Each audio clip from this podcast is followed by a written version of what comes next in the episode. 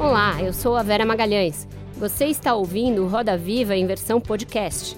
Todas as terças-feiras, confira o programa na íntegra nos principais tocadores de áudio.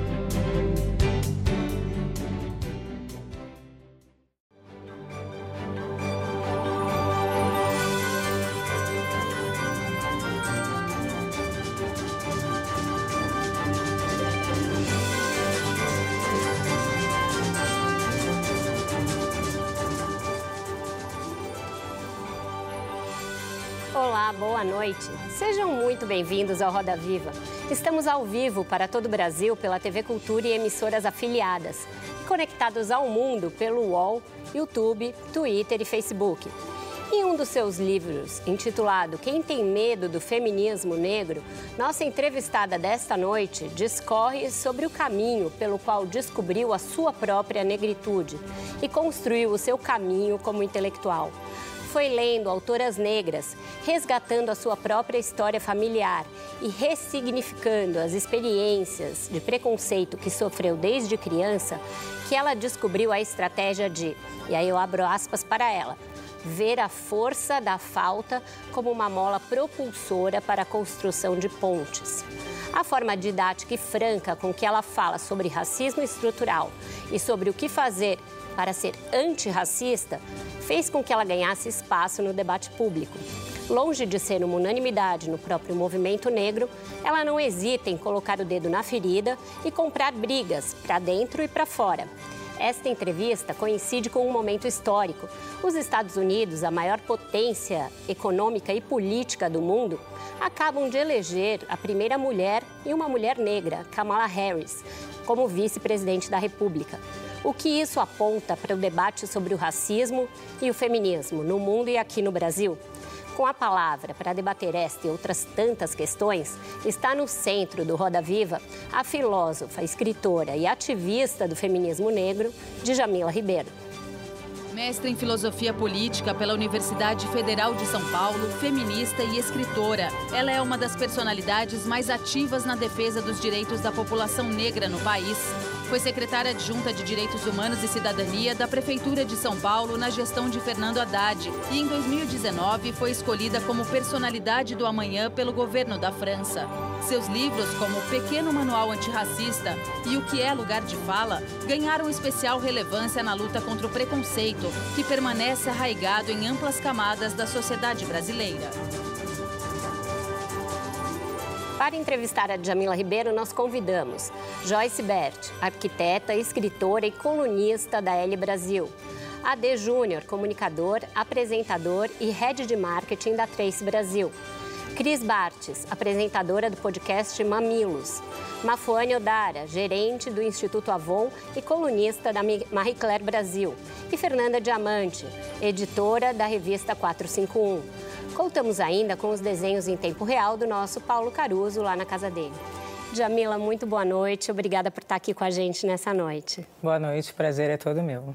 Jamila, no seu mais recente livro, né, O Pequeno Manual Antirracista, você esmiuça de uma maneira bem didática, bem clara, bem como um diálogo mesmo para não iniciados, o que é preciso fazer para ter uma atitude antirracista, antes de se dizer, ah, eu não sou racista, ah, eu tenho até amigos negros, como você ter uma atitude antirracista.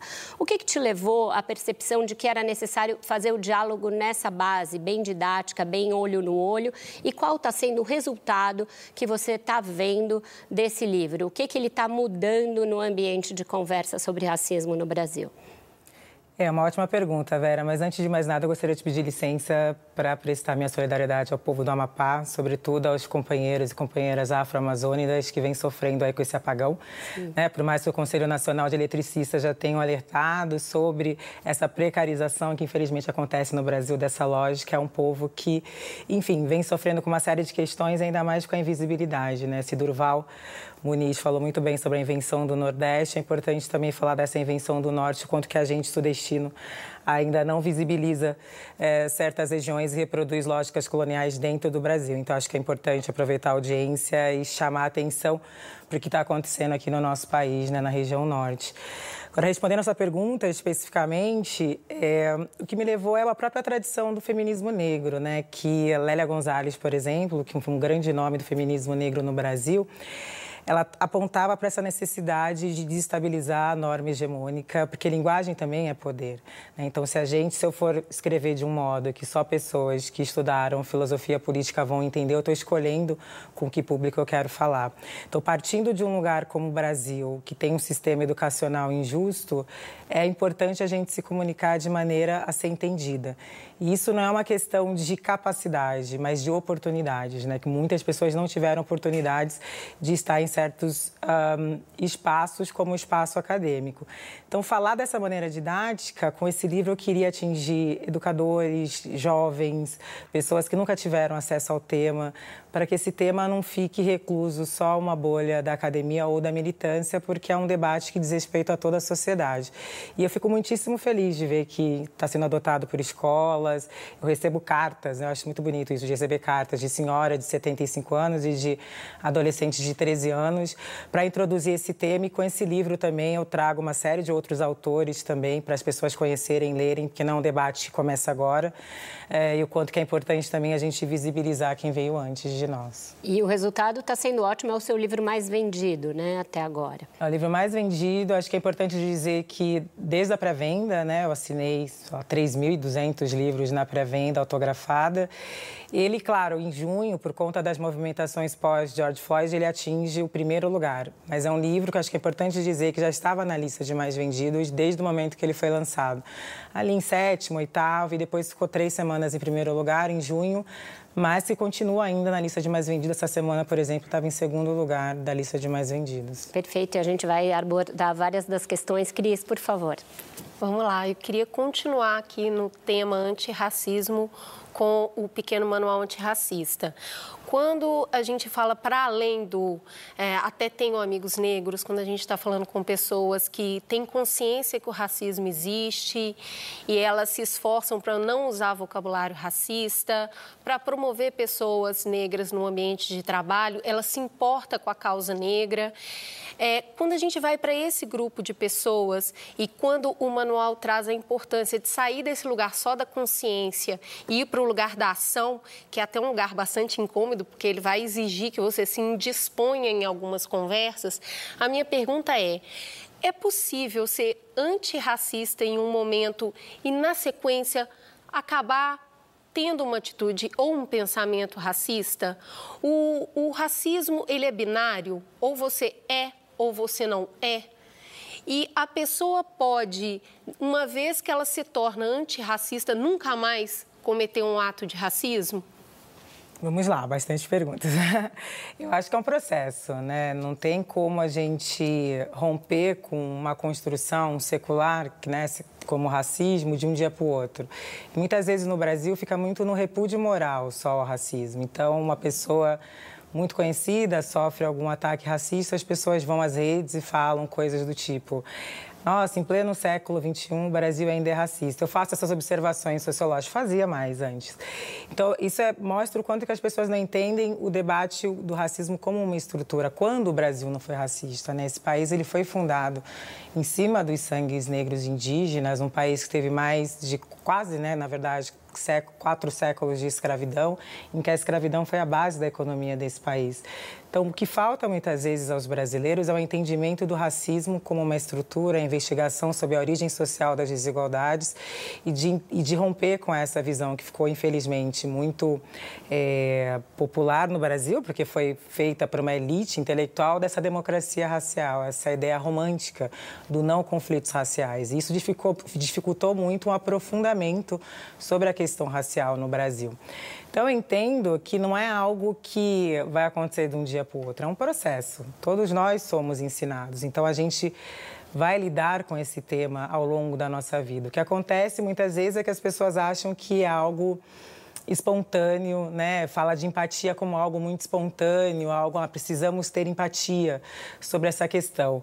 Mas no nosso entendimento, a empatia é uma construção intelectual. É necessário ler sobre esses temas, é, é necessário se incomodar, é necessário desconstruir uma série de construções racistas, e isso é um processo que, obviamente, as pessoas vão se pegar reproduzindo, porque foram ensinadas a, mas é um trabalho para a vida inteira. Né? E acho que esse é o entendimento que muitas vezes falta, dessa construção intelectual que vai orientar essa prática antirracista e que, de fato, vai levar uma consciência sobre esse tema. Certo. Joyce, por favor. Jamila, é, você é coordenadora de uma coleção chamada Feminismos Plurais, que é uma coleção muito bem sucedida, que trouxe diversos temas é, de maneira didática, abordando, enfim, uma série de questões que a gente discutia em rede, em reuniões de militância, mas que não tinha um material didático para que as pessoas pudessem trabalhar. Ao mesmo tempo, você é best-seller, tem três livros emplacados, esgotados, muito bem aceitos, aceito pelas pessoas. É, eu, no meu ver, no meu entendimento, eu acho que esses resultados, eles mostram que a população brasileira tinha uma demanda. Então, os resultados desses livros são quase uma denúncia ou uma espécie de apelo de que as pessoas estavam precisando desse debate.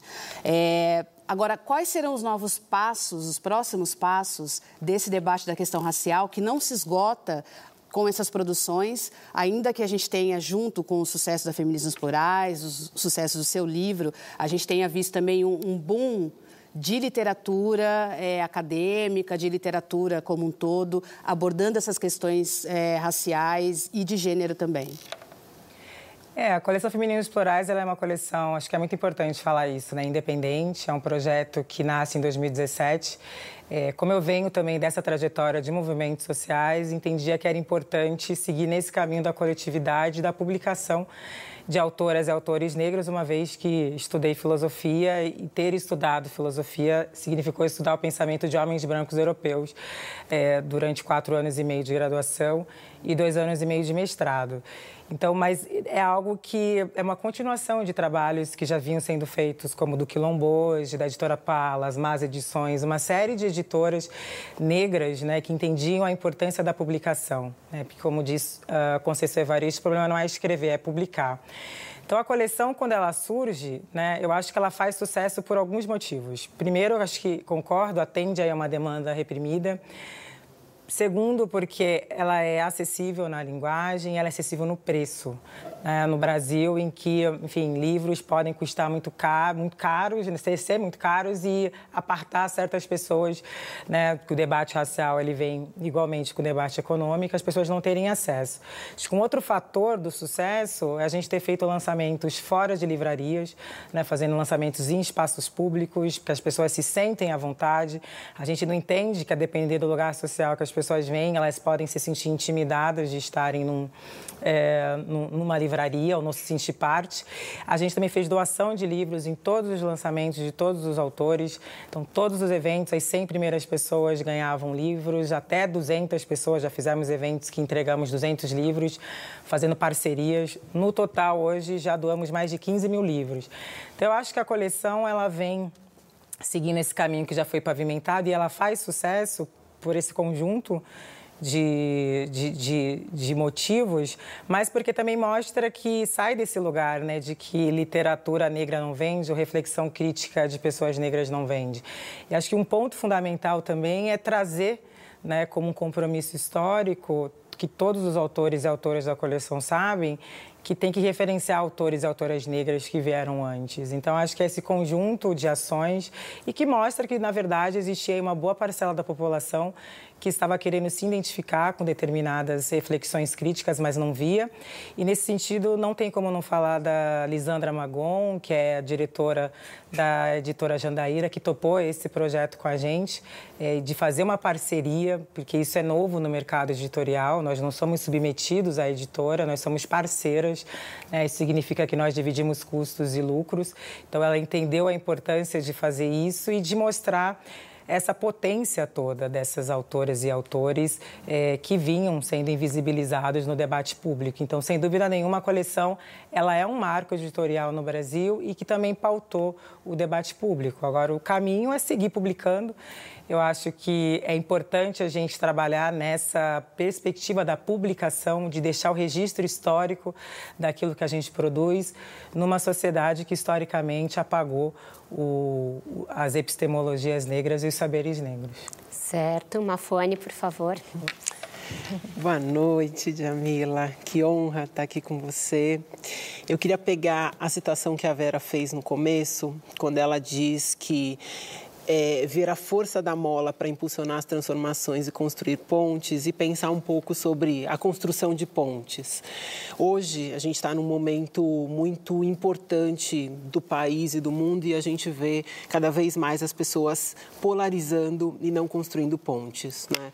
É, a construção de pontes ela é fundamental para o processo democrático a própria democracia é um processo para a gente olhar para essas pontes e entender como é que cada um faz parte e que as visões não são únicas. Mas isso não tem sido um caminho possível, porque a gente olha a construção de pontes como se a gente não tivesse as nossas próprias convicções, como se a gente não pudesse discordar. A gente desaprendeu a discordar. E eu queria que você contasse um pouco nesse caminho da construção de pontes, o que, que você tem visto como as grandes estratégias para construir esses universos, essas, esses diálogos improváveis e necessários para a gente pensar a transformação, e o que, que você considera ainda que seja um grande desafio para a gente? É, eu penso que é extremamente importante a gente construir pontes, né? Já existem muros demais, mas eu também penso que as pessoas elas estão muito num lugar hoje é, de ou você concorda comigo ou você é contra mim. Uhum. Né? E eu que venho de uma tradição né, filosófica, isso para mim é, é, é, significa, inclusive, a morte do pensamento crítico. Né? Aniquilar em latim significa reduzir a nada. Então, ou você concorda comigo ou eu vou te reduzir a nada.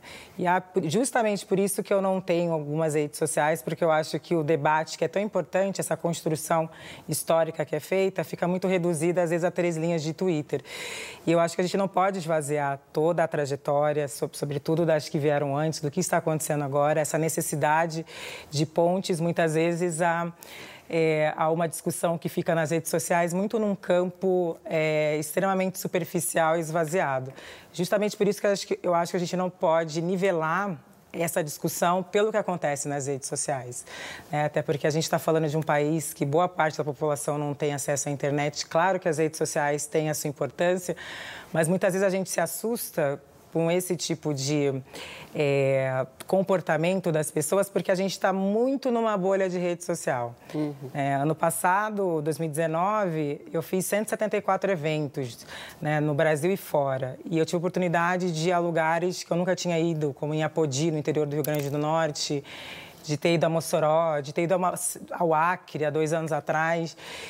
E fazer a discussão com as pessoas ali é, pessoalmente é muito diferente. Então, às vezes, a gente tem uma dimensão do que acontece nas redes sociais e a gente acha que essa dimensão é uma dimensão que atingiu a todos e todas e ela não atingiu ainda bem. Né? Então, acho que essa minha. É, essas minhas viagens pelo Brasil, pelo Brasil profundo, indo para além dessa lógica sul-sudeste, ela me fortalece, porque de fato o que acontece muitas vezes nas redes sociais, ali cheio de síndromes de alta importância e reduzindo debates que são extremamente complexos, né, em três linhas, não dão conta de pensar toda a complexidade que é o Brasil, tudo que vem sendo feito em várias regiões do Brasil e que não são visibilizadas.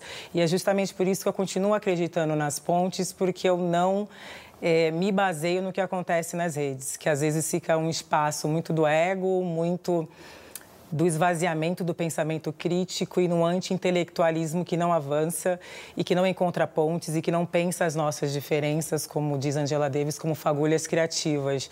Pensa as diferenças como forma de aniquilação ou trata determinados autores como intocáveis, né, o que é extremamente anti-intelectual, né, porque a crítica no próprio sentido kantiano e a crítica no sentido de apontar limites não deveria ser algo visto como inimizade, mas sim como mola propulsor, propulsora, inclusive, para a gente pensar mais pontes. Certo. Ade, por favor. Minha irmã, que orgulho. Uhum. É, primeiramente, eu queria te perguntar sobre o mês da consciência negra, que é um mês incrivelmente importante para falar sobre pautas que esse país sempre ignorou. Mas, ao mesmo tempo, a gente está falando para uma bolha, como você falou, dentro das redes sociais, e a pergunta é como é que a gente faz para essa bolha para a gente estourar essa bolha e começar a falar na periferia. Como é que a gente fala para o motorista? Como é que a gente fala para a doméstica? Como é que a gente fala para o porteiro? É, você acha que essa discussão ainda consegue chegar nesses lugares, apesar da internet ser um importante espaço de diálogo?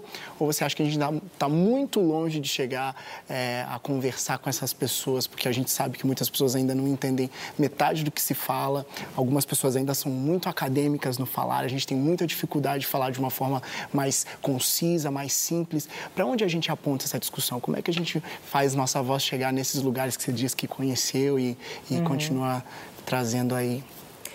Eu gosto muito dessa pergunta, de, mas também acho da importância da gente, é, a gente se responsabiliza, né? Muito claro que nós somos negros e negras, e a gente vai se responsabilizar. Mas é muito importante que as pessoas brancas se responsabilizem, né? Porque a gente coloca na gente Sendo que nós, a gente vem de um lugar em que a gente muitas vezes não tem poder institucional para fazer isso. Então, acho que, primeiro, a gente precisa continuar pautando a democratização das mídias, que é fundamental. A gente precisa continuar defendendo projetos políticos que, de fato, defendam a democratização da educação. A gente precisa defender políticas públicas e na contramão do desmonte das políticas públicas, porque nós, como indivíduos, o nosso poder ele é muito restrito. Né? E muitas vezes as pessoas cobram de nós. Né? Ah, vocês não chegam na periferia, mas o que, que essas pessoas estão fazendo para? E também fica um lugar de achar que a periferia é uma entidade que lá não tem pessoas pensando, trabalhando, produzindo, tem uma série de coletivos, tem uma série de ações acontecendo na periferia. As periferias é, também é um lugar de potência e nós só olhamos para a periferia pela perspectiva da escassez. Né? Não é porque não está nas redes sociais que não está acontecendo. Então, acho que é muito importante a gente olhar para além disso né? e também cobrar né, que pessoas que são privilegiadas entendam a importância de também se mobilizarem, porque nós, enquanto negros e negras, nós já fazemos muito estando vivos, está pautando um debate vindo de um lugar de opressão que acumula quase quatro séculos de desigualdade material. Então, acho muito importante que a gente também não se coloque esse peso, entendendo os nossos limites enquanto indivíduos, mas também de cobrar é, certas instâncias e defender, de fato, projetos políticos que visem essa democratização do conhecimento. Fernanda, por favor. Boa noite, Jamila. Boa noite. É, falando em privilégio, é, eu queria saber um pouco é, a importância da diferença entre o feminismo negro e o feminismo que você mesma é, é, chama de hegemônico. É, tenho, tenho lido muito autoras negras e uma das coisas que me fez assim é, ficar um pouco chocada é o quanto o empoderamento das mulheres brancas dependeu e depende de uma opressão ainda às mulheres negras muitas vezes, especialmente no Brasil. Então eu queria que você falasse um pouco da importância do feminismo negro e especialmente aqui no Brasil. É, eu gosto muito dessa pergunta, Fernanda, porque o feminismo negro brasileiro, ele apesar de trazer uma série de potências, como Lélia Gonzalez dizia, de pensar modelos alternativos de sociedade, acabou sendo um movimento muito invisibilizado né, no Brasil. É, o feminismo negro em geral, mas porém a gente tem ainda, como dizia Lélia Gonzalez e Carla Cotirene vai falar brilhantemente no seu livro Interseccionalidade, a gente fica dependendo dessa postura missionária do norte global. Claro que o feminismo negro estadunidense é importante, não é hegemônico nos Estados Unidos por estar localizado no norte global, mas acaba no Brasil, por ser do norte global, sendo recebido como o feminismo negro, né? negando aí uma série de complexidades que as feministas negras e latinas trazem. Então, acho que o feminismo negro é muito importante porque, ao contrário do que as pessoas pensam, não é um movimento sectário, né? Muitas vezes as pessoas falam, ah, está dividindo. Na verdade, a sociedade já é dividida, né? Racismo, opressões de classe, sexismo já dividem a sociedade, colocando a mulher negra na base e o homem branco no topo. Nomear essas opressões, pensar os feminismos negros é justamente combater uma divisão que já está posta. Então, nesse sentido, são mulheres negras pensando o mundo, mas não somente naquilo que dizem respeito, como historicamente os movimentos sociais fizeram. Então, o debate é de gênero, né? Como dizia Audre Lorde, que diziam, não, aqui o debate é de gênero, somos todas mulheres. Aqui o debate é racial, aqui o debate é de classe. E a mulher negra, pobre, né, que intercruza essas opressões, fica onde? Né? Então, os próprios movimentos também reproduziram uma lógica de hierarquização. E o feminismo negro não. Ao pensar em interseccionalidade, vem dizer que não, não pode haver como, é uma primazia de uma opressão sobre a outra, como uhum. diz Angela Davis. E entender isso é entender que a gente está discutindo projetos de sociedade e não somente aquilo que nos interessa. Então, nesse sentido, eu acho que o feminismo negro brasileiro, que vem de Lélia Gonzalez, Luísa Bairros, Vilma Reis e tantas outras mulheres negras foram muito importantes para visibilizar as nossas produções, tanto na história, mas quanto na teoria, e para mostrar que não tem como a gente universalizar as categorias, porque isso é reproduzir a lógica do poder e manter aqueles indivíduos que entrecruzam opressões de fora. Né? E trazer esse questionamento, esse aprofundamento, inclusive para o feminismo hegemônico, inclusive para os outros movimentos, que não tem como nós falarmos de mulheres sem falar de mulheres negras, sem falar de mulheres indígenas, sem falar de mulheres lésbicas, e que se mulher não é uma categoria universal, homem também não é. Né? Então, quando a gente fala o homem, de qual homem nós estamos falando, parafraseando Sueli Carneiro, já que o homem negro também é discriminado e, e, e está abaixo da mulher branca na, na, pirâmide social. Então, o feminismo negro é necessariamente antirracista, anticapitalista, antissexista, pensando em todas as identidades e não somente naquelas que nos dizem respeito. Certo, com isso a gente encerra o primeiro bloco, uma primeira rodada de perguntas, vai para um breve intervalo e volta já já. Fica aí.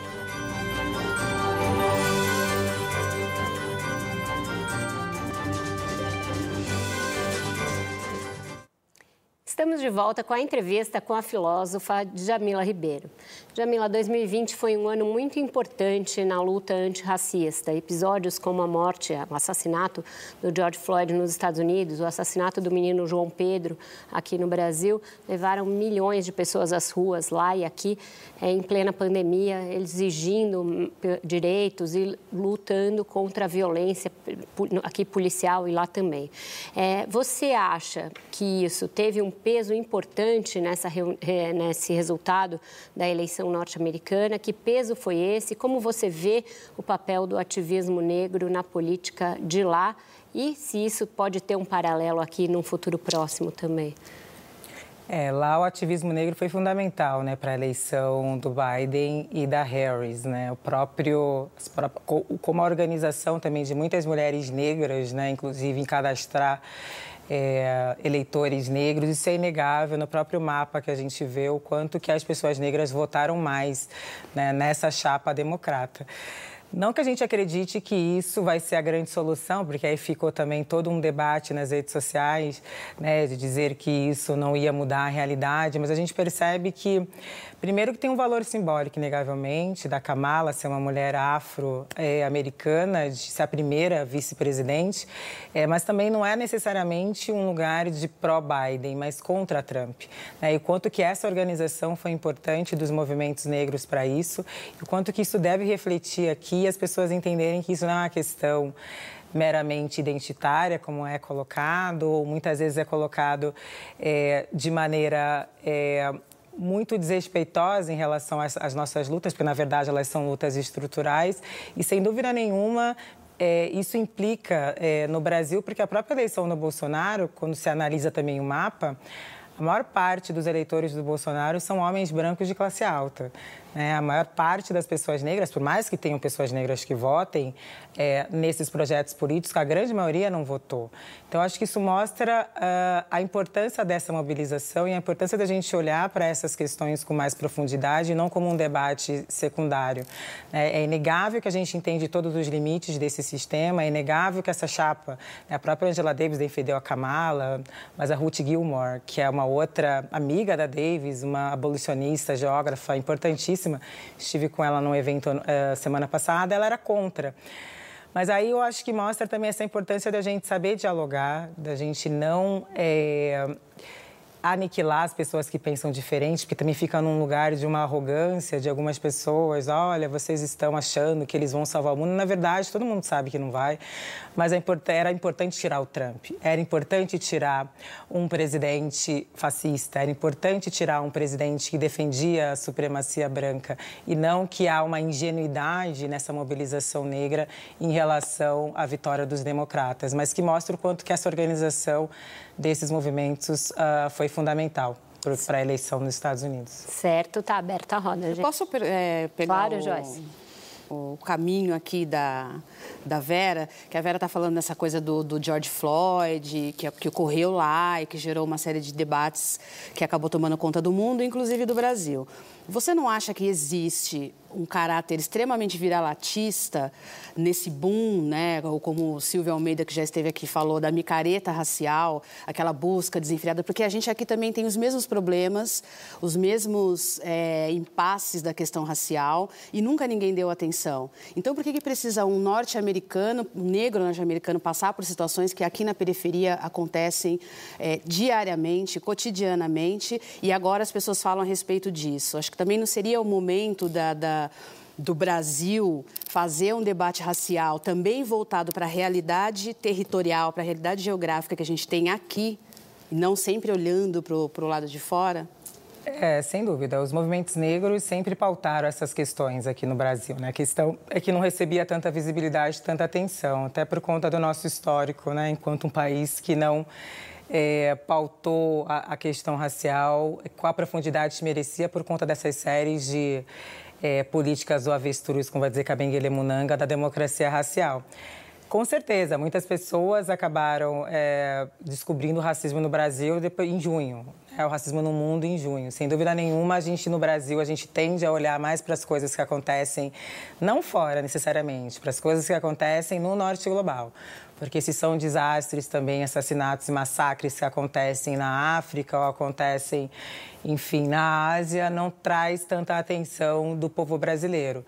Existe ainda um componente muito colonial na forma como nós, é, inclusive, nos mobilizamos ou de que a gente vai ter empatia sobre determinados casos, mas Independente disso, eu acho que isso está posto, infelizmente, a gente precisa avançar. Mas, independente disso, é, não dá para negar que, é, que essas mobilizações pós-assassinato de George Floyd trouxeram debates importantes ou visibilizaram debates importantes. Então, Claro, concordo que a gente precisa avançar, que a gente precisa entender. O João Pedro, um menino de 14 anos, havia sido assassinado um pouco antes do George Floyd, isso não gerou comoção. Mas a gente está falando de um país que todos os dias na televisão, eh, na TV aberta, passam programas diários, uh, várias horas de programa, com a espectalarização da criminalização das favelas. Uhum. A gente está falando de um país que não tem a mídia democrática, a gente está falando de um país que esses debates são super difíceis de entrar na mídia hegemônica, né? inegavelmente. Claro que precisamos avançar e ir além, mas eu não retiro o ganho que existiu desse debate, porque de fato ele trouxe algumas reflexões que foram importantes, apesar da gente precisar ir além. Jamila, vamos aterrissar eleições municipais. É, pela primeira vez, nós temos mais candidatos negros que se autodeclaram negros é, como candidatos e candidatas nessas eleições. A gente tem um número crescente de mulheres e isso aponta para algumas preocupações que eu acho que a gente precisa ter de entender por que, que esse fenômeno aconteceu. Né? É, a gente está num momento muito importante. Eu queria que você contasse e conversasse um pouco com a gente sobre isso. Né? Como é que você vê? É, porque a pandemia ela não trouxe nenhum problema novo, mas ela nos desafia e nos catapulta para pensar processos novos para os problemas antigos que a gente tinha. Esse ano a gente não teria as eleições em novembro, então você tem um novembro negro junto com as eleições nesse cenário. Então eu queria que você falasse um pouco sobre quais são os desafios, as oportunidades, as estratégias importantes. A gente está a menos de uma semana do, do primeiro do, do, processo eleitoral, né, do primeiro turno. Então eu queria que você trouxesse uhum. um pouco sua reflexão. Gostaria é... de pegar um gancho na, na Mafone para eu trazer alguns números para ajudar a gente nessa conversa. O TSE ah, mostra que houve um crescimento de 53% em mulheres é, eleitas na última eleição, mas, segundo o Instituto Alziras, ah, atualmente somente 12% das prefeituras são comandadas por mulheres e apenas 3% dos municípios são comandados por mulheres negras. Então, ah, eu gostaria também de saber, dentro desse cenário, qual é a importância que você vê para a gente abrir a negociação, já que a filosofia é a arte da, da reflexão, né, do questionamento, a política é a arte é, das negociações. Qual é a importância de a gente abrir negociações e conversas ao respeito do que a Mafone falou para a gente avançar nessa pauta? É, eu penso que é importante nos mobilizarmos em torno de candidaturas de mulheres, sobretudo negras, é, que têm um compromisso com as nossas pautas históricas. Eu acho que a representatividade ela é importante, ela é fundamental, até porque a gente é, vive num país que mulheres, sobretudo negras, não estão no espaço institucional como deveriam. Mas eu acho que é importante a gente avaliar se, de fato, essas candidaturas têm um compromisso com as pautas que são importantes para nós, enquanto povo negro, enquanto mulheres negras. Nesse sentido, eu acho que é muito importante também fazer a crítica aos próprios partidos, mesmo os partidos de esquerda no Brasil, em que as candidaturas negras recebiam muito menos uh, dinheiro do fundo partidário. A gente sabe que se não tiver dinheiro, a gente não consegue fazer campanha. Então, isso significa que esses partidos estavam privilegiando ainda somente candidatos e candidatas brancas, porque quando nós falamos em mulheres né? Como disse o Eli Caneiro, tem que falar quais mulheres nós estamos falando e que são mulheres que têm muito mais dificuldade é, de acessar dinheiro. Por isso foi tão importante essa decisão do TSE, né, da paridade racial, porque precisamos de fato é, que haja uma paridade. A gente tem candidatas brancas que recebem centenas de milhares de reais para fazer suas campanhas e temos candidatas negras não recebendo quase nada. Então, que, que isso nos diz desse projeto político de esquerda que ainda privilegia uma supremacia branca? Então, acho que é fundamental nós é, criticarmos isso. Que bom que saiu essa decisão fruto de reivindicações dos próprios movimentos negros, mas o quanto que é importante nós nos mobilizarmos em torno de candidaturas de mulheres negras, sobretudo, que tenham um compromisso de fato com as nossas pautas e que não sejam meramente é, utilizadas né, por uma pretensa representatividade pelos homens do poder, mas que, na verdade, é só mais uma maneira de escamotear essa discussão que é tão fundamental.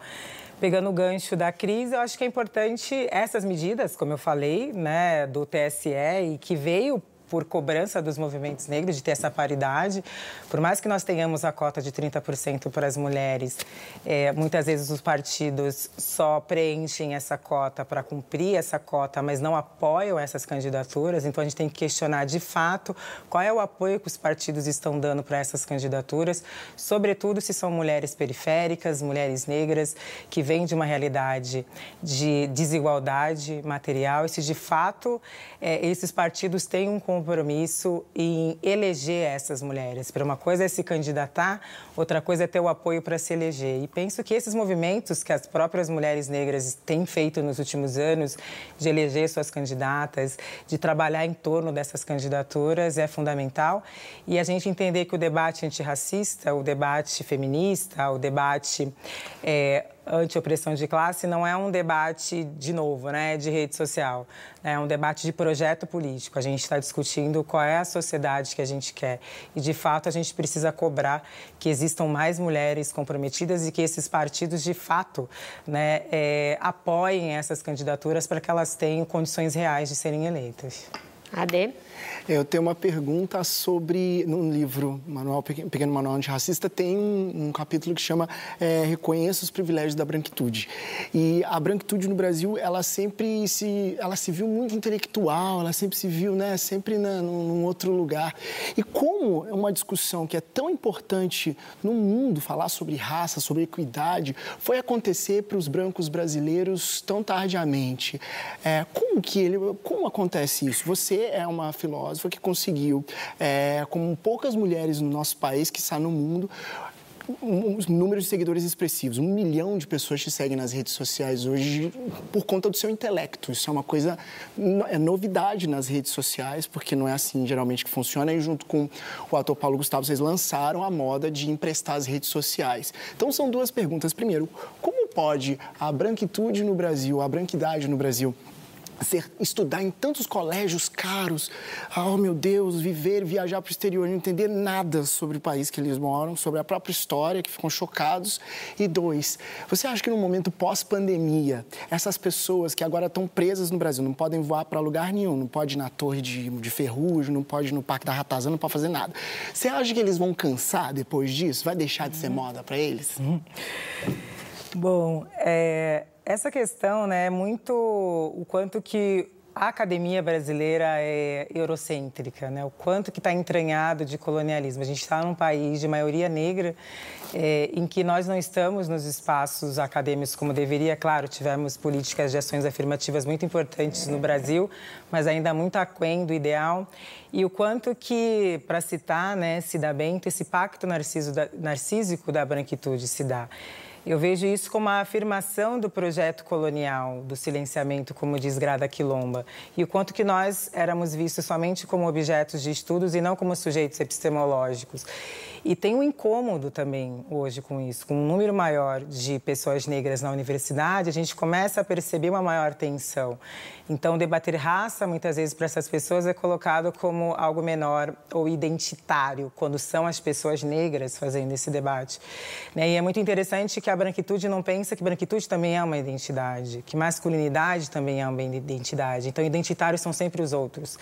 Né? Então, na verdade, o que a gente está trazendo é um debate sobre a importância de coexistir dentro desse espaço e de não ser mais definido por esse olhar do homem branco que nos marcou como outro, nos marcou como objeto e, e, e nos quer nesse, fixar nesse lugar de objeto. É interessante quando eu escuto muito isso, né, nessas discussões, sobretudo sobre o lugar de fala. Então, as pessoas, olha, agora os homens brancos não podem mais falar. Quando não puderam? Né? Eles falaram historicamente.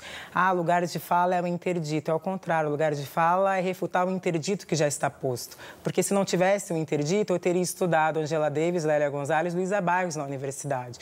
Né? Então, ainda é um lugar que muitas vezes eles recorrem ao senso comum, inclusive para a manutenção do poder. Eles preferem recorrer ao senso comum, eles não leem as nossas produções intelectuais, mas querem falar sobre elas. Bom, nós já estivemos no espaço acadêmico, a gente sabe que a gente não pode falar nada que a gente não saiba se a gente não lê. Né? Inclusive, para criticar um objeto de crítica, a gente tem que ter estudado. Então, a gente percebe também uma falta de respeito em relação se o interlocutor, a interlocutora, sobretudo, é uma mulher negra, eu não preciso nem estudar e eu posso refutar aquilo, dizer que é uma bobagem, como muitas vezes acontece com intelectuais brancos falando sobre lugar de fala. Então, a mesma coisa de é um negacionismo, né? A mesma coisa de debater terraplanismo, negar né, os processos históricos que criaram as desigualdades e que impediram que nós tivéssemos oportunidades iguais de acesso. Então, quem não lê intelectuais negros, indígenas, de outros grupos sociais, está com o compromisso de legitimar uma supremacia branca, e aí eu acho gravíssimo, porque faz até está legitimando o racismo científico né, do século XIX ao colocar que só pessoas, que pessoas brancas eram superiores intelectualmente às pessoas negras, ou ao continuar hierarquizando as nossas epistemologias, como dizia Lélia Gonzalez, que essa hierarquização acontece fruto da classificação racial da população. Então não tem como a gente negar isso.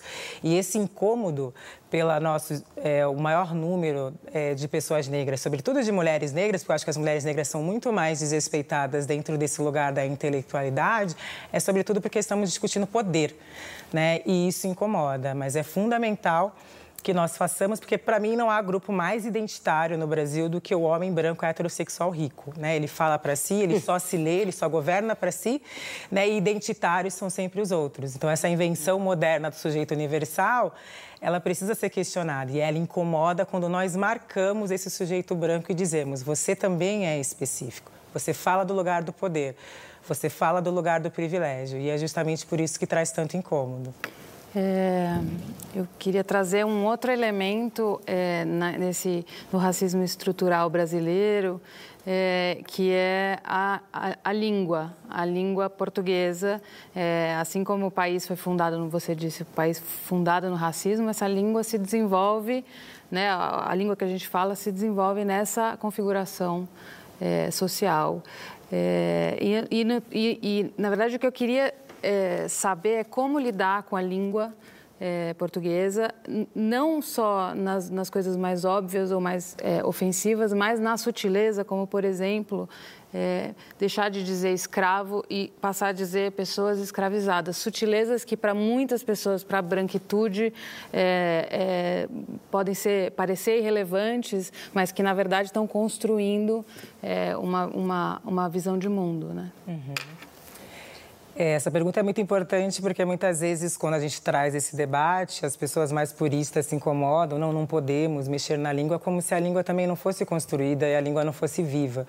Né? E também entendendo linguagem como forma de vida, como dizia Wittgenstein, né? a linguagem também é baseada é, nos valores de uma sociedade, não é meramente um amontoado de palavras, né? como dizia Derrida é evidenciar uma hierarquia violenta que determina quem pode e quem não pode falar. Então, negar essas construções né, na linguagem, na língua, é querer negar né, a própria estrutura, as estruturas dessa sociedade. Por que, que a gente diz que cabelo crespo é ruim, por exemplo, e não diz que é um cabelo diferente? Ou por que, que a gente fala escravo tentando naturalizar uma condição, negando a ação de um sujeito que colocou um grupo naquele lugar de escravizado? Né? Então é muito importante esses questionamentos, porque senão a gente continua legitimando uma série de valores que são extremamente opressores. Ou quando a gente diz para um homem, para ofendê-lo, você joga como menina, que significa que ele é, joga mal o que, que, tem por trás disso? Né? Mulheres são construídas num lugar de fragilidade, de fraqueza, numa sociedade patriarcal, são vistas como inferiores socialmente. Então, isso se reproduz na língua. Então, acho que é muito importante que a gente faça essas discussões e saia desse lugar do intocável, né? porque a própria língua portuguesa foi imposto para nós falar a língua do colonizador, mas mesmo no Brasil, é, como vai dizer Lélia Gonzalez, tem uma série de influências de línguas africanas, indígenas no Brasil e que Lélia vai falar, eles não sacam que estão falando português.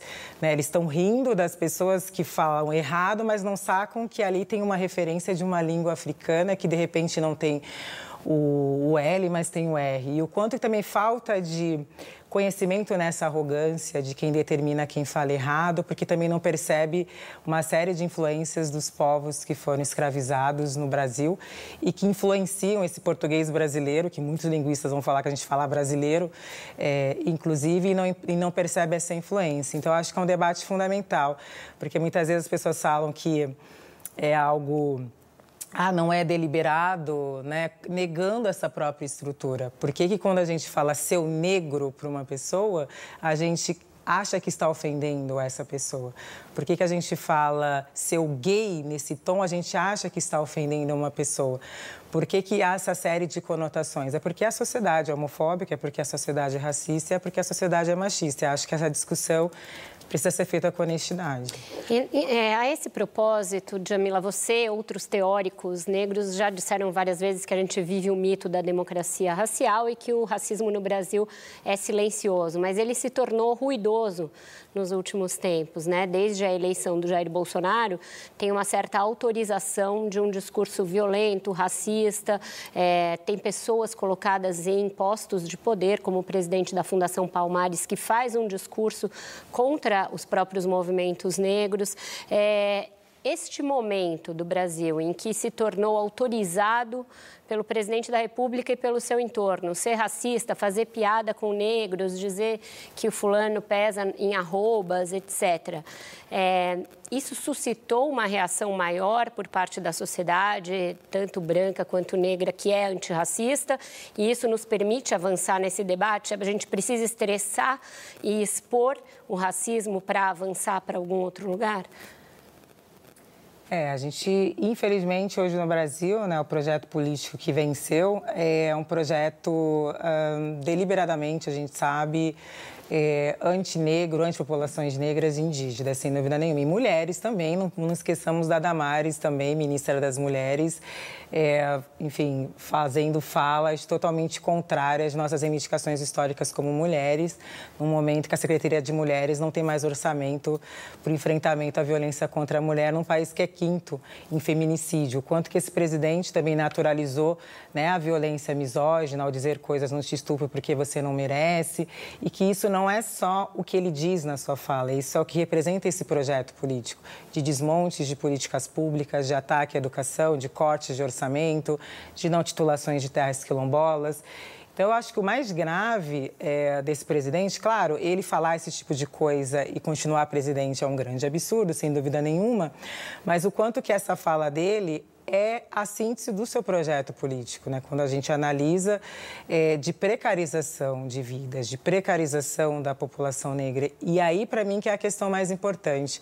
Porque, claro, a gente tem que combater o que ele fala, porque as pessoas realmente se sentem autorizadas, mas, sobretudo, é importante a gente estar atento a esse projeto político e, e o quanto que esse projeto político vai significar é, um reforço da lógica de repressão na segurança pública para com a população negra, é, vai significar o deixar morrer de uma série de mulheres num país que é quinto em feminicídio, que é quarto em casamento infantil e que esse Recuse governo representa... políticas afirmativas. Reduzir políticas afirmativas e que, infelizmente, essas políticas que vão ser muito mais é, danosas na vida da população. Acho que esse presidente da Fundação Palmares, que é um grande problema, evidentemente, mas eu penso que ele não é o problema principal. O problema principal é esse governo, porque se ele sai, vai entrar um outro, e se entrar uma pessoa branca, vai entrar uma pessoa que vai reproduzir e vai seguir o que o projeto político do Bolsonaro é, preconiza. O grande problema é esse projeto político, sem dúvida nenhuma, porque eu... trocam-se as peças, mas continua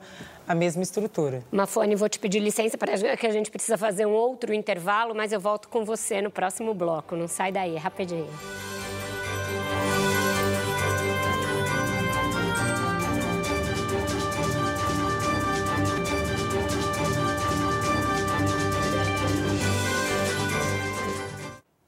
Nós estamos de volta com a entrevista com a Djamila Ribeiro e a pergunta agora é da Mafone Odara. Bom, queria pegar o gancho do final do último bloco e voltar para a discussão sobre projeto político. É, a pandemia, ela trouxe pela primeira vez, eu nunca tinha ouvido os políticos pensarem sobre projeto político para o Brasil. Né? A gente sempre pensa para os próximos quatro anos e a pandemia necessariamente nos obriga a pensar que os efeitos do que a gente vai fazer agora só vão surtir de fato efeito daqui a dois, três anos. Então, quanto mais a gente adiar, e a gente está vivendo também, né, pegando a, a pergunta que a Fernanda fez com relação à comunicação, que esse discurso que está colocado negacionista sobre todas toda a prevenção necessária para esse momento. Né? O primeiro discurso do Biden foi: usem máscaras, isso não é uma brincadeira, são 120 mil pessoas todos os dias infectados nos Estados Unidos e o Brasil só não está nesse estágio porque a gente tem o SUS, que é um sistema, por todas as críticas que a gente possa fazer, é um sistema que funciona e é o que nos ajudou a chegar onde a gente está. Então, eu queria que você falasse qual é o projeto político que você acredita para o Brasil? E a segunda pergunta, que não quer calar, é quando você vai se candidatar? Bom, Bom, eu penso que os projetos políticos necessariamente eles precisam ser antirracista no entendimento do que é ser antirracista. Eu tenho lido muitas é, autoras da Índia, Batlivala também, que é uma autora indiana, ela fala de empoderamento e democracia, por exemplo. Então, pensar a luta feminista é um debate democrático. Pensar antirracismo é um debate democrático. E muitas vezes isso não é entendido. Então, nas minhas aulas, né, eu estou professora universitária, a gente tem discutido isso, né, então defender uma, o SUS, defender a democratização da educação, defender é, um projeto de habitação, ele precisa, isso são, são medidas necessariamente antissexistas e antirracistas.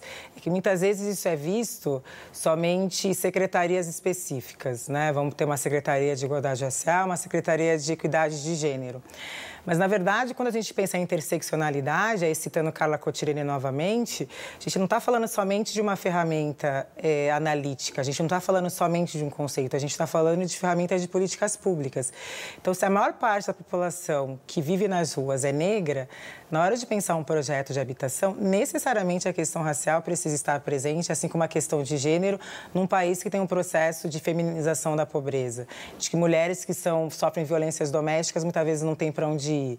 Então, se a gente está falando de educação, necessariamente pensar educação é uma política antirracista e não pensar de forma isolada, específica, muitas vezes, como isso é feito no Brasil, num país de maioria negra. Então, falta o entendimento né, de que pensar antirracismo capitalismo, anticapitalismo real, né? E não essa coisa de atacar indivíduos. Quando a gente pensa anticapitalismo real, a gente está indo contra projeto de desmonte, a gente está indo contra a lógica neoliberal que vai afetar a vida das pessoas e vai precarizar ainda mais a vida das pessoas. Então, acho que o projeto político precisa ter esse entendimento de pensar essas questões como estruturais, de fato, e não como específicas, e precisa ser, de fato, um projeto de sociedade, não um projeto de poder, como muitas vezes é o que vem, é o que a gente vem vendo no Brasil, infelizmente. Você consegue dar um exemplo? Um exemplo a gente, é, bom, a gente ainda tem no Brasil é, muitas vezes a população negra muito utilizada como é, uso político somente e não de fato como sujeitos políticos. Uhum. A gente enxerga as pessoas negras como beneficiárias de políticas públicas e não como aquelas que vão sentar lá para pensar as políticas públicas. A gente não reconhece é, ainda a intelectualidade de pessoas negras para estar, estar nesses, é, nesses lugares de decisão. Muitas vezes querem a gente só ali num lugar muito do fetiche, de uma fetichização ali fazendo coisas muito é, mais que eles consideram ali de, de base, não no sentido bom da base, porque eu faço trabalho de base nesse sentido, mas não para ocupar determinados cargos. E isso, e quando a gente traz essa questão, ah, mas é identitário, ah, tanto faz quem está lá. Então ainda fica muito num lugar de não nos enxergar como pessoas que estão aptas para estar nesses lugares de decisão ou ainda pensando, pensa antirracismo é, como uma maneira como um modo de vida e não como um projeto político. Então, discutir democracia é discutir antirracismo necessariamente. É, discutir essas políticas que são tão importantes, discutir economia no Brasil, em que mulheres negras proporcionalmente sentem mais o peso dos impostos. Discutir é, como que as mulheres negras ficaram num lugar maior de informalidade. Então, na hora de discutir emprego, como é que a gente está discutindo essas questões das mulheres negras num país em que 6 milhões de mulheres negras são empregadas domésticas? E o que a gente vê é que isso muitas muitas vezes é colocado de uma maneira secundária ou não é, primordial, quando na verdade é a questão fundamental. Né? E dentro disso, dentro dessas, dessas áreas todas. Dentro disso, a pergunta da Mafuane, se você tem algum projeto de candidatura política? É, por enquanto não. É, prefiro continuar publicando livros. É, não tenho, mas isso não quer dizer que eu fecho as portas para isso. Pode ser que daqui a uns anos é, me interesse, mas nesse momento da minha vida ainda não. Estou muito focada em apoiar outras mulheres, outras pessoas, é, mas por enquanto não. Talvez um dia. É, acho que Eu queria fazer uma pergunta. É, voltando nessa questão da, das eleições municipais, da política e tudo mais, a gente quer votar em candidatas prioritariamente porque somos feministas, queremos votar em mulheres. Agora, como que a gente vai conseguir, né, para nós que conhecemos, estamos acompanhando o debate político, eu, eu acho que a gente tem ótimas opções, né, para vereança, enfim, até para a prefeitura também tem uma candidata mulher negra que não está recebendo a, enfim, é, o devido espaço. Mas como é que a gente pode avaliar se uma candidata está de fato alinhada às pautas que a gente considera prioritárias para a emancipação social, para a transformação que o feminismo negro está pleiteando? Como é que a gente pode, o que a gente precisa observar nessas candidatas? Acho que é importante avaliar suas propostas, eu acho que é importante avaliar a trajetória dessas mulheres. É, mas eu acho que também a gente pesa muito a mão, às vezes, quando uh, são as mulheres negras. Né? Quando são homens brancos, geralmente as pessoas encontram muitas justificativas. Ah, ele cometeu esse erro, mas ele é bom. Quando são mulheres negras, a gente tende muito a pesar a mão ou a duvidar ou a não acreditar tanto, né? A gente acaba achando que necessariamente essas pessoas não podem ter suas contradições ou elas não podem, enfim, é, ter opiniões divergentes. Então, eu acho que primeiro a gente tem que ter mais generosidade, eu acho, a olhar essas mulheres, sobretudo aquelas que vêm de espaços periféricos, com muito menos dificuldades, com muito mais, na verdade, dificuldades de acessar determinados espaços e, de fato, estar junto com essas mulheres, apoiar essas candidaturas, é, inclusive. É, participando de projetos, eu participei de projetos para dar formação para mulheres candidatas, sobretudo negras. Eu acho que é importante a gente também disponibilizar o nosso capital intelectual para apoiar essas mulheres que não tiveram as mesmas oportunidades de acesso que a gente, mas, sobretudo, também de ter um olhar de, obviamente, avaliar as propostas, se estão de acordo com aquilo que a gente acredita, mas eu acho também que é importante a gente ter esse olhar mais de generosidade, porque a gente tende a pesar muito a mão quando são mulheres negras, ao passo que a gente encontra uma série de justificativas quando são homens brancos, né? O que é o que acontece, infelizmente, hoje. Eu achei muito interessante pessoas fazerem muito mais vídeos atacando a Kamala do que o Biden e o Biden, que é o presidente. Eles fazem parte da mesma chapa. Então, claro, se nós vamos. Eu não tenho ingenuidade nenhuma com essa chapa. Eu acho que ela ganhou é importante para tirar o Trump, assim como o Davis falou, uma série de pessoas, Grada Quilomba também. Ninguém é ingênuo.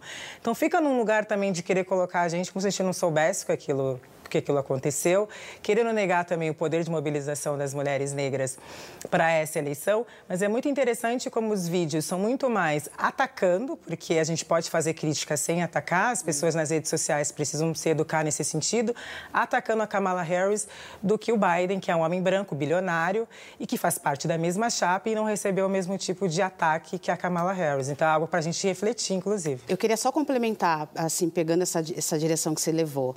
É, você é sempre sempre, a gente estava inclusive brincando um pouco nos bastidores, você é sempre acusada de ser liberal. Eu já acho que começa errado porque você não pode transformar um, um, um posicionamento político numa questão pejorativa, numa ofensa ou algo do tipo. Então já, já, já mostra uma irracionalidade. Agora, como é que você define uma pessoa liberal para essas pessoas que acham né, que, que, que uma mulher negra, periférica, pobre, que vem de uma série de, de, de questões e de dificuldades que nós sabemos muito bem o que, que é né, levar levar no peito certas limitações é, que a vida nos impõe enquanto mulheres e principalmente enquanto mulheres negras.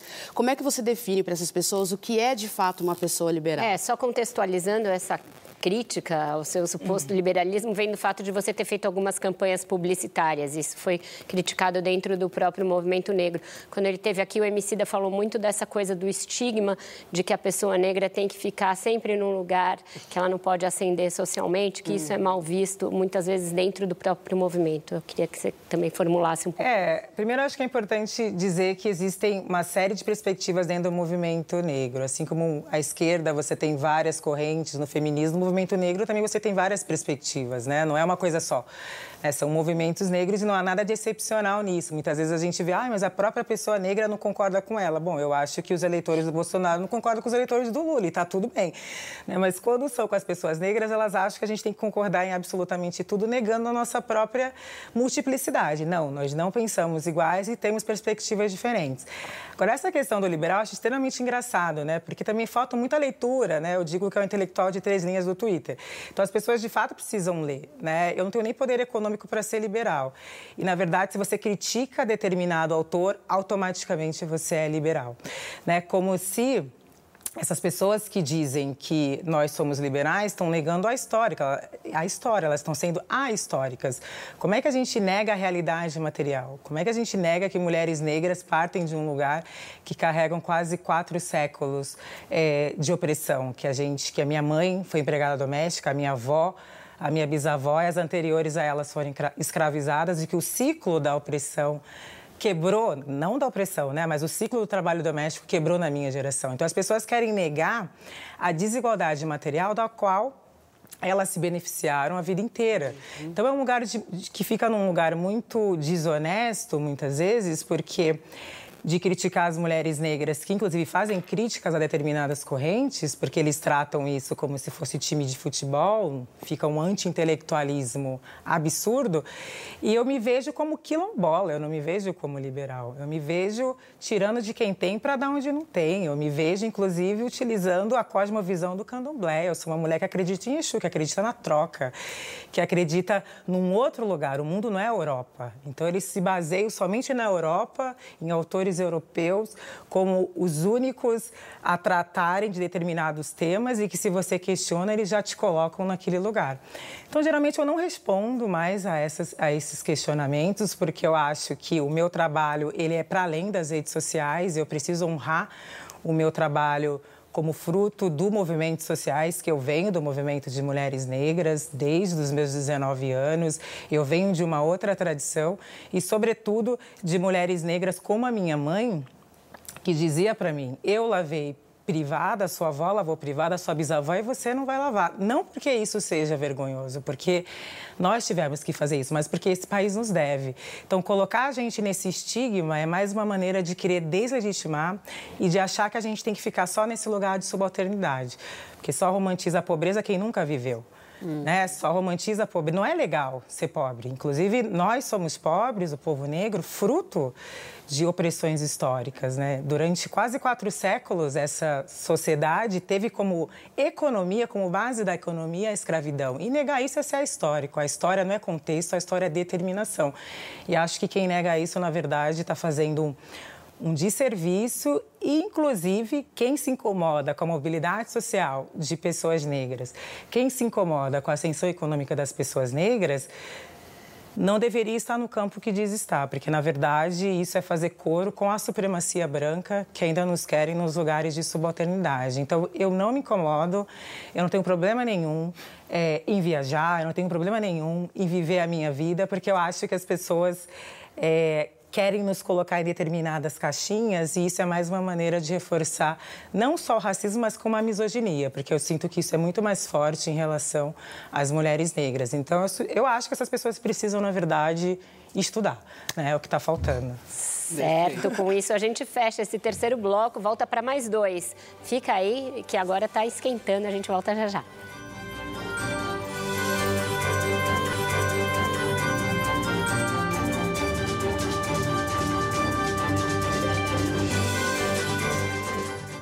Estamos de volta para este quarto bloco da entrevista com a Djamila Ribeiro e a pergunta agora é da Fernanda Diamante.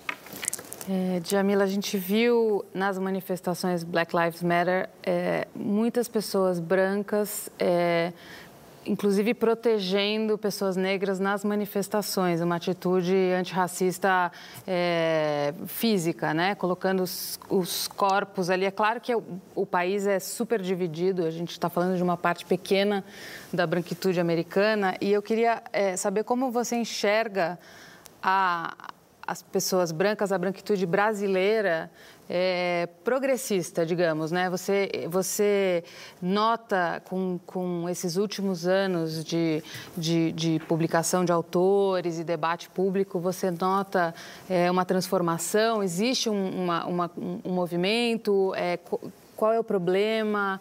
É, como que uhum. você eu penso que sim, existiram algumas mudanças. Eu acho que o fato desse tema estar no debate público é muito importante, coisa que durante muitos anos uh, não se esteve, era até tabu né, falar sobre mas penso que ainda temos muito a avançar. Acho que as pessoas brancas no Brasil, mesmo as pessoas progressistas, ainda estão muito aquém desse debate, porque não legitima, trata como um assunto menor, ou muitas vezes também não tem interesse nem em ler essas autoras e esses autores. Né? Eu digo Clóvis Moura, Lélia Gonzalez, Cabinguele Munanga, uma série de autores que estão, Milton Santos, né, que já esteve aqui no Roda Viva, pensando o Brasil, mas que ainda são colocados num lugar é, de específicos ou não são considerados os cânones. Então, ainda acho que falta ainda é, essa leitura de boa parte, eu entendo que muitas pessoas de fato ignoram o debate. Nem todo mundo é deliberadamente. São pessoas que não tiveram acesso a essas reflexões, uma vez que a gente está num país em que essas reflexões não estão nos espaços de saber como deveria estar. Mas existem pessoas que de fato deliberadamente querem negar a importância dessas obras e não entendem que não dá para pensar o Brasil sem ler esses autores, sem pensar essa questão como fundamental e se sentem ameaçados, até meio meio que num campo progressista com o avanço do pensamento feminista negro, porque enxerga isso como uh, disputa de poder e não como reflexões que são fundamentais para a sociedade brasileira. Então, acho que muita coisa mudou. Eu acho que esses números é, dos meus livros, de outros autores, mostram isso, mas a gente ainda sofre uma resistência muito grande por parte de muitos intelectuais que ainda são mantêm uma postura ainda muito colonial. Jamila, você disse que está escrevendo um livro sobre colorismo e essa é uma discussão grande no movimento negro. Recentemente, uma das polêmicas envolvendo o seu nome nas redes sociais foi o fato de você, numa live com o deputado Marcelo Freixo, ter se referido a uma militante do movimento negro como Clarinha de Turbante. Como você situa essa questão do colorismo? Você acha que isso é importante? De fato, existe essa distinção ao se tratar as pessoas negras? Como que é esse debate? Como ele precisa ser feito? É, na verdade, quem está escrevendo esse livro é a Alessandra Devuschi, que é ah, é uma professora é da... do direito. A gente vai lançar pela coleção Femininos Plurais, vai ser o nosso nono título. Desculpa. E eu entendo que é uma discussão muito importante, porque no Brasil por conta de todas essas ideias românticas, muitas pessoas negras não sabiam que eram negras. Então, de fato, é fundamental que hoje no Brasil a grande maioria se entenda como negra. Isso é fruto do trabalho histórico dos movimentos negros, num, num país que, se, que criou uma série de nomenclaturas para falar para dizer que a pessoa não é negra. Então, eu concordo muito com o que as militantes mais velhas falam sobre esse tema. Porém, eu acho que muitas pessoas negras que se descobriram negras muitas vezes é, recentemente, às vezes elas não entendem a importância desse debate como fundamental. Que pessoas como eu, que são pretas e sempre se souberam pretas, passam por uma série de experiências diferentes. A experiência da negritude ela não é uma experiência universal e a gente não pode negar isso. Por mais que muitas vezes esse tema seja tabu, é fundamental que nós o enfrentemos. Então, eu vou muito na linha da Lélia Gonzalez. Alguns são negros, outros são moreninhos, mulatinhos, sobretudo aqueles que não entendem qual é o peso histórico, muitas vezes, de se deixar usar por uma branquitude racista para atacar pessoas pretas que estão fazendo o seu trabalho honestamente. Então, eu acho que falta, às vezes, ainda a essas pessoas uma reflexão mais profunda do que é a negritude e qual é o significado de negritude para as pessoas que são pretas e que, por isso, acabam tendo uma série de experiências que são muito mais complexas, né? A gente vê que sempre tem uma questão dos negros. Claro que isso não é culpa do, do, das pessoas negras. Quem criou essas diferenças foi, foi, um sistema racista. Mas é justamente por isso que negros conscientes não podem legitimar essa criação do movimento racista ao se deixar utilizar muitas vezes por determinados setores para atacar pessoas pretas e não entender qual é o significado histórico disso. Certo, a Cris tinha uma pergunta. Jamila, ao longo do programa você falou várias vezes sobre como ser mulher negra no Brasil é difícil e a gente está falando da maior parte da população, que é 28% da população brasileira. O doutor Silvio Almeida, que recentemente esteve aqui no Roda Viva conversando, ele é, disse que as mulheres negras desenvolveram ah, tecnologias de sobrevivência e manutenção da vida, inclusive da vida de homens negros, que as garante o protagonismo no enfrentamento das questões raciais no Brasil, sendo o sustentáculo da vida social, inclusive liderando a produção cultural está aí a coleções plurais para corroborar com essa colocação do Dr. Silvio. É, a minha pergunta é: dá para ser humana no meio de estudo? A mulher negra ela pode apenas existir? Ela pode errar? Como é que você lida com seus erros, com seu cansaço de uma sociedade que te exige ser supermulher o tempo todo? Essa é, uma, essa é uma questão muito importante, Cris, porque existe toda essa construção de que a mulher negra ela tem que ser guerreira e ela tem que ser forte. Por na verdade, a gente tem que ser forte porque o Estado é omisso. Naturalizar uma pretensa força da mulher negra é negar né, as violências sistemáticas às quais elas, é, elas são vítimas historicamente. Então, esse lugar, por exemplo, da mulher negra forte, Jurema Werneck vai falar na sua tese de doutorado, faz com que mulheres negras tomem menos anestesia, por exemplo. Faz com que mulheres negras sejam menos tocadas no, no pré-natal. Então, o quanto que isso não é meramente uma construção teórica, né? As teorias, elas são importantes porque elas elaboram e organizam a sociedade, o quanto que isso vai significar concretamente, porque a opressão circunscreve os corpos, os corpos das pessoas, né? não são coisas abstratas. E a gente parte de um lugar que as pessoas, elas exigem, ou a gente é discriminada dessa forma como eu falei. Mulheres negras são as que mais morrem de mortalidade materna. São por volta de 6 milhões de empregadas domésticas no Brasil. Uma série de questões, a base da pirâmide social. Ou a gente é a deusa, a milituda, que tem que saber tudo, que tem que dar conta de tudo, atendente de demanda das outras pessoas. E eu pergunto, quando é que eu sou humana? Né? E essa humanidade, ela é negada às mulheres negras por conta da opressão e por conta de todas essas criações de que nós temos que dar conta do mundo, a mãe preta, aquela que está sempre disponível para todos. E Grada Quilomba, que é uma importante pensadora, uma querida amiga, numa entrevista que eu fiz com ela em 2016, ela dizia: Eu quero dizer que tem vezes que eu sei, tem vezes que eu não sei, tem vezes que eu quero, tem vezes que eu não quero, tem vezes que eu rio, tem vezes que eu choro. Eu quero ter a liberdade humana de ser eu. Então, acho que isso falta às pessoas. E por isso que eu não me nego esse lugar de humanidade. É, quando a Vera, na minha apresentação, falou longe de ser uma unanimidade, eu também nem quero ser uma unanimidade, porque eu sou um ser humano. Né? Eu não estou no concurso de popularidade, estou aqui fazendo um trabalho. Né? Então, a pessoa pode gostar de mim, que está tudo tudo bem, né? Pode não gostar também, está tudo ótimo. Eu também não gosto de uma série de pessoas. Tem dia que eu também não gosto de mim mesmo e está tudo bem. Mas as pessoas também se dão uma importância num lugar. Eu não gosto de você. Eu falo, cara, é isso aí, né? Lide com isso. Então fica num lugar também de que a gente tem que atender a todas as expectativas do mundo, ou a gente tem que atender a todas as expectativas do que as pessoas entendem que um ativista é, querendo nos colocar em caixinhas. E isso é uma maneira de colonização, isso é uma maneira de negar a nossa humanidade. Então, para finalizar, eu respondo com Toni Morrison, que é uma das minhas escritoras favoritas no mundo, ela está dando uma entrevista para o pro Infra e ela fala: Nossa, Toni Morrison, você é muito segura, né? E ela responde: Sim, eu sou. E a Oprah fala, ai, que bom que você não ficou, ai, imagina, né? Você reconheceu esse lugar. Mas de onde vem essa sua segurança? E ela respondeu, porque eu me sinto muito confortável com as minhas qualidades e com os meus defeitos. Né? E eu me sinto muito é, confortável com as minhas qualidades e com os meus defeitos, que são próprios do humano e que as pessoas querem negar sobretudo quando nós somos mulheres negras, sobretudo quando nós somos ativistas, elas acham que a gente tem que ficar seguindo determinados scripts e eu me nego isso, porque tá tudo bem, eu não estou num concurso de popularidade, eu não quero ser unânime, mas as pessoas têm que respeitar o nosso trabalho. O que conta não é um tweet, o que conta é 174 eventos, 15 mil livros é, doados, o que conta são 13 livros publicados, o último sendo Mulheres Quilombolas, escrito por 18 mulheres quilombolas de vários territórios do Brasil. É isso que conta. Agora, se gosta de mim ou se não gosta de mim, é uma questão que as pessoas precisam lidar. Ade? Acho que eu queria falar um pouquinho sobre economia, sabe? Porque vem muito dessa questão do não gosta de mim, aí foi criticada, a gente até falou sobre isso, a Vera trouxe. É, os negros são uma potência, são 24% do PIB, passa na mão de pessoas negras, a produção está é, tá aí, nós temos mais de 50% dos empreendedores é, que são pessoas negras, nós somos a força que basicamente move esse país, né? E aí eu tenho uma pergunta, durante muito tempo as marcas ficaram muito distantes né, do, do, do, da pauta de falar sobre negritinho, tinha medo de falar, né, o mês da consciência negra.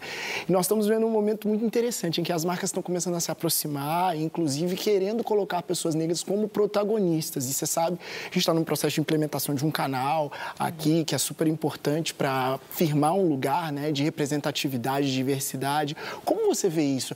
Hoje, em 2020, é, no ano passado, era muito difícil você ter marcas querendo falar sobre essa questão, porque era um ponto delicado e hoje elas estão se achegando. Você vê isso como um avanço? Como é que você vê para onde caminha esse, esse, esse, esse relacionamento do movimento com a, as marcas?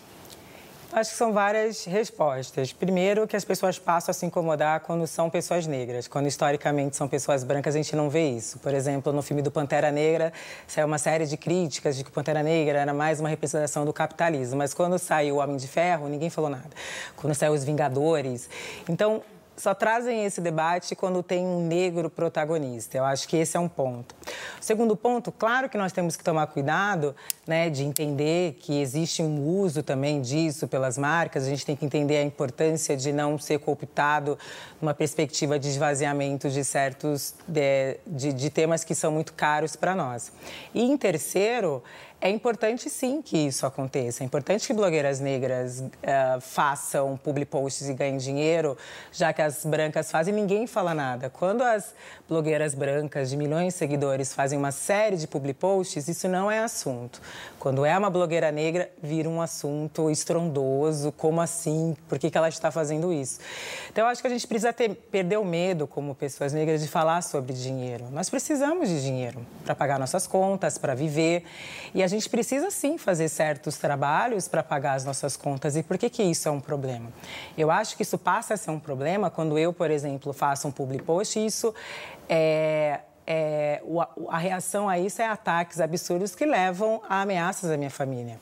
Eu acho que o problema não é fazer o public post, eu acho que o problema é a reação das pessoas nesse lugar nosso de ganhar dinheiro, nesse lugar nosso de autonomia, como se as coisas caíssem do céu, como se as coisas não tivessem dinheiro. Esse próprio programa tem patrocínios, né? E qual que é o problema de ter patrocínio? Então, todas as pessoas que estão aqui são patrocinadas. Então, isso e essa discussão não vem quando uh, são pessoas brancas. Então, eu acho que a gente tem que perder esse medo de falar sobre dinheiro. Eu acho que é importante que nós é, enfrentemos essas barreiras, essa fetichização que muitas vezes tem nesse lugar e que a gente, sim, fale sobre a questão econômica. Nós temos, de novo, quase quatro séculos de desigualdade econômica. Quem nega isso está fazendo um, uma discussão é, totalmente esvaziada e desonesta. Nós precisamos, eu, por exemplo, mantenho, tenho projetos, eu preciso de dinheiro para publicar as coisas. As pessoas vão, elas acham que as coisas vão cair do céu, mas fica muito num debate desonesto. Eu acho que o verdadeiro debate anticapitalista é o debate que nós estamos fazendo é, das da precarização, do avanço da lógica neoliberal, que é, é o desmonte do SUS, é, o, é o, o, corte de orçamento às universidades públicas. São projetos que visam, é, que, que, inclusive em São Paulo, né, acabaram com a CDHU e uma série de projetos, e não um ataque a indivíduos que estão, enfim, vivendo, trabalhando e ganhando suas vidas. Certo, com isso a gente encerra esse bloco, volta já já para o último bloco da entrevista com a Djamila Ribeiro. Um minutinho.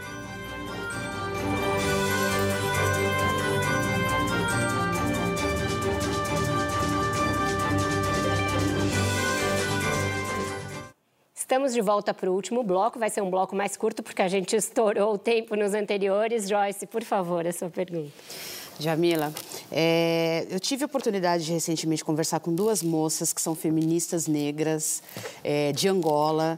A gente teve um papo super produtivo, é, do Sandon Django feminista, inclusive. É, e a gente teve um papo super produtivo e elas centraram muito na questão é, da diferença de classe social que se abre nesse momento em Angola, por exemplo. A gente acabou de falar no último bloco, a Dê entrou nessa, nessa questão do dinheiro, de como a gente necessita desse, desse aporte financeiro para conseguir colocar as nossas pautas, estruturar a nossa condição dentro da sociedade. Eu também defendo isso, você sabe que eu escrevi sobre isso, empoderamento, sobre o quanto é importante também a questão econômica entrar no jogo e tudo mais. É, mas, por outro lado, eu conversando com a Tienguita sobre essa questão né, da diferença de classes que se abre em Angola, eu lembrei de uma entrevista que o Milton Santos deu, acho que, se eu não me engano, em 97, enfim, na virada do, dos 90 para os 2000, dizendo que ele tinha um receio é, de que no Brasil existisse ou se criasse um distanciamento ou uma reprodução da luta de classes dentro do, do, do movimento da, da, população negra a partir dessa inserção do negro em alguns espaços, desse que naquela época ainda era uma coisa meio né, abstrata. Hoje em dia a gente começa a vislumbrar novos horizontes. Né? E aí lembro também do Silvio Almeida, que já esteve aqui, falando que a gente não pode se distanciar dos nossos objetivos, de pensar que a luta é, a luta anticapitalista não se descola da luta antirracista. Né? Eu queria que você desse aí para a juventude, para as pessoas que estão nos ouvindo, uma perspectiva de como a gente pode agir de modos que a gente não se distancie, não deixe acontecer isso, essa reprodução, né, da, da, da enfim, da, uhum. do modus operandi da branquitude dentro da, da, da nossa sociedade negra brasileira aqui. É, no Brasil que está muito longe, né? O Brasil, de fato, não tem uma elite negra, né? Tem uma classe média, provavelmente. Mas em Angola, né, esses distanciamentos acontecem, nos Estados Unidos também. É, e é muito importante que a gente não reproduza essas lógicas. Né? Uma coisa é a gente ter acesso, obviamente, que é um direito nosso, né? já que a gente foi negado historicamente desses espaços. Mas o quanto que a gente não pode é, reproduzir, achar porque o feminismo negro é necessariamente anticapitalista, né, porque a gente está discutindo essas estruturas, nós somos, nós acabamos sendo o grupo que intersecciona essas três opressões e o quanto que a reprodução disso não nos favorece.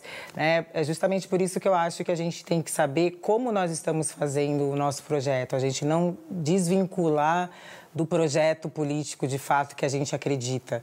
Né? É por isso que eu vou publicar mulheres que são de lugares distintos do meu. É por isso que eu vou publicar mulheres quilombolas que vivem em comunidades rurais.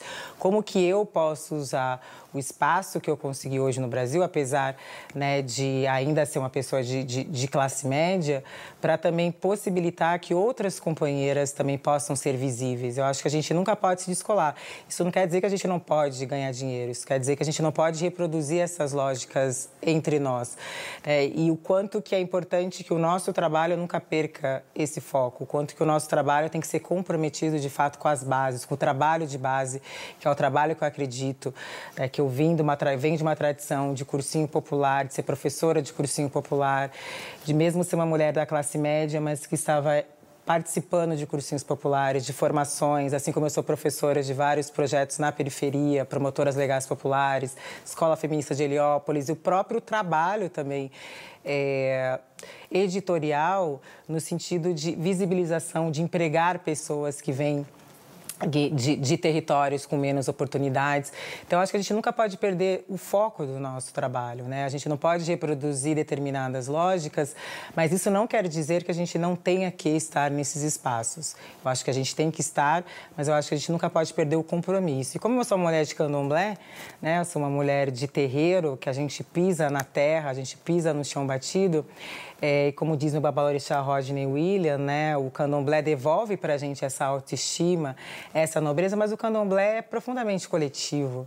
Né? O quanto que o, o, dentro do candomblé, todos os orixás, né, eles vão dançar no xirê. Exu começa, Oxalá termina. Exu é completamente diferente de Oxalá, mas eles dançam no mesmo xirê. Então, acho que é muito importante a gente também entender essas nossas diferenças, obviamente, sem desrespeitar as outras pessoas. Oxum é diferente de Yansan, né? E muitas vezes a gente acha que todos nós temos que ser iguais, reproduzindo até uma lógica colonial. Isso, isso é uma coisa que a gente, de fato, precisa superar. Mas mesmo eles sendo diferentes, eles estão lá dançando naquele xirê, eles fazem parte do mesmo panteão e é importante a gente entender sempre o sentido de coletividade, sem dúvida nenhuma. Mafone, por favor. É, esse ano ele foi um ano muito desafiador. A gente vem conversando entre as organizações que vêm trabalhando na linha de frente para enfrentar os desafios e você trouxe em algum momento o grande desafio que a gente tem em relação à violência contra as mulheres e a violência doméstica e a violência especialmente contra as mulheres negras. As mulheres negras, como você bem colocou, estão nos piores índices de todos os indicadores sociais. Então, o que a pandemia nos trouxe como possibilidade foi abreviar as respostas, trabalhar coletivamente e construir de fato redes que eram redes que elas não, não necessariamente se colocavam. Então, você trouxe a referência em relação às empresas. O que eu vejo é que você tem um conjunto de empresas, de organizações da sociedade civil que falaram, bom, um mais um tem que dar três. Então, a gente tem percebido que alguns movimentos, a pandemia tem feito, impulsionado transformações. Eu queria pegar né, o Fernando Birri, quando ele fala sobre utopia, né? É, nós que somos mães, e você, mãe de uma linda jovem de 15 anos que está aqui, para pensar quais são os sonhos que você tem, né? Porque a gente sempre é perguntado quem está nas questões sociais, então é racismo, são as violências. Eu queria que você contasse sobre os seus sonhos, sobre o que, que você acredita, não só para você, mas como sociedade, né? Eu queria que você trouxesse um pouco dessa perspectiva para a gente é, pensar juntos aqui esse projeto de país e essa possibilidade de utopia que a gente vai percorrer aí para os próximos anos. É uma boa, excelente pergunta, porque está no momento, né, Mafone, de pandemia, que as mulheres negras são as que mais estão sentindo o peso economicamente da pandemia. E isso hum. precisa ser dito. Né? E num momento que a gente tem um governo que não está prestando socorro nenhum é, às empreendedoras, às microempresas, e o quanto que essas mulheres, de novo, estão tendo que se virar. Estão né? tendo que trazer toda a sua sabedoria de botar mais água no feijão, que a gente sabe que é botar mais água no feijão para poder render. Né? Ou como a mãe do meu babalorixá, Rodney William, a Pipo, que fez a passagem, infelizmente, por conta do Covid, que errava o primeiro bolo para solar, para levar o bolo para casa, porque ela era empregada doméstica, para alimentar os seus filhos. Então, as nossas ancestrais, elas sempre tiveram que pensar essa ginga né, da capoeira, elas sempre tiveram que pensar uma série de estratégias, de tecnologias ancestrais para poder prover as suas famílias numa sociedade que as negou isso, né? Hum. Numa sociedade que, historicamente, mantém essas mulheres num lugar de vulnerabilidade. Né? Elas tiveram que dizer que algum era o marido delas para que elas pudessem se sentir protegidas e para que elas pudessem proteger os seus filhos, por exemplo. Então, a gente traz toda essa sabedoria que eu acho que é importante, mas também o quanto que isso é rico para nós, mas o quanto também seria bom partir de um lugar em que a gente só pudesse sonhar, né? Isso é muito distante, infelizmente, num país como o nosso, em que a nossa primeira preocupação é a sobrevivência, né? Mas o quanto que é importante a gente é, cuidar de nós até como uma maneira de honrar aquelas que não puderam. Era uma coisa, essa é uma coisa que eu acho que é fundamental. Né? Eu não quero que a minha filha passe pelas coisas que eu tive que passar. Né? E mesmo tendo uma família militante, eu tive que trabalhar como auxiliar de serviço geral, tive que trabalhar vendendo pastel, mesmo tendo melhores qualificações do que as meninas brancas que trabalhavam na mesma empresa. Né? A primeira oportunidade na minha vida que respeitou é, a minha trajetória, quem me deu foram mulheres negras, que foi na Casa de Cultura da Mulher Mulher Negra de Santos, porque até então, mesmo eu falando inglês, mesmo eu tendo capacidade intelectual, era o lugar da limpeza que elas me davam, que essas pessoas me davam. Então, acho que as mulheres negras, elas têm esse potencial, tanto dessas tecnologias, mas também de reconhecer a gente, porque foram elas que me deram as oportunidades. Foi um mundo que se abriu para mim a partir da leitura dessas mulheres, a partir da militância. Eu venho desse histórico de, de militância social que forma, que me deu base política. E eu acho que para as próximas gerações, né, o que a gente trabalha é para que elas possam sonhar. Eu não quero que a minha filha tenha que é, limpar, como minha mãe dizia, ou meu pai, limpar a casa para branco. Eu não quero isso. E não porque seja vergonhoso, mas porque eu quero de fato que ela tenha oportunidades para isso. E poder sonhar pela minha filha, acho que é algo que me contempla. Eu trabalho muito, né? Eu sou uma pessoa que eu trabalho às vezes 13, 14 horas por dia apesar das pessoas dizerem que eu estou rica aqui, inclusive é uma vergonha que eu não esteja rica nesse país, é a prova do quanto que esse país é injusto, porque eu deveria.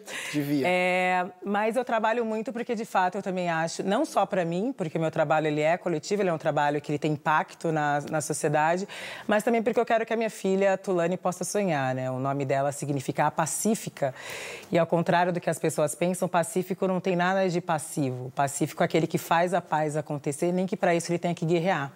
Né? Então, eu acho que é, eu venho de uma tradição, de uma dinastia de lavadeiras, de empregadas domésticas que me ensinaram esse valor do trabalho, mas também que me ensinaram que era importante eu cuidar de mim, que é algo que hoje eu consigo fazer, que minha mãe não pôde, que minha avó não pôde.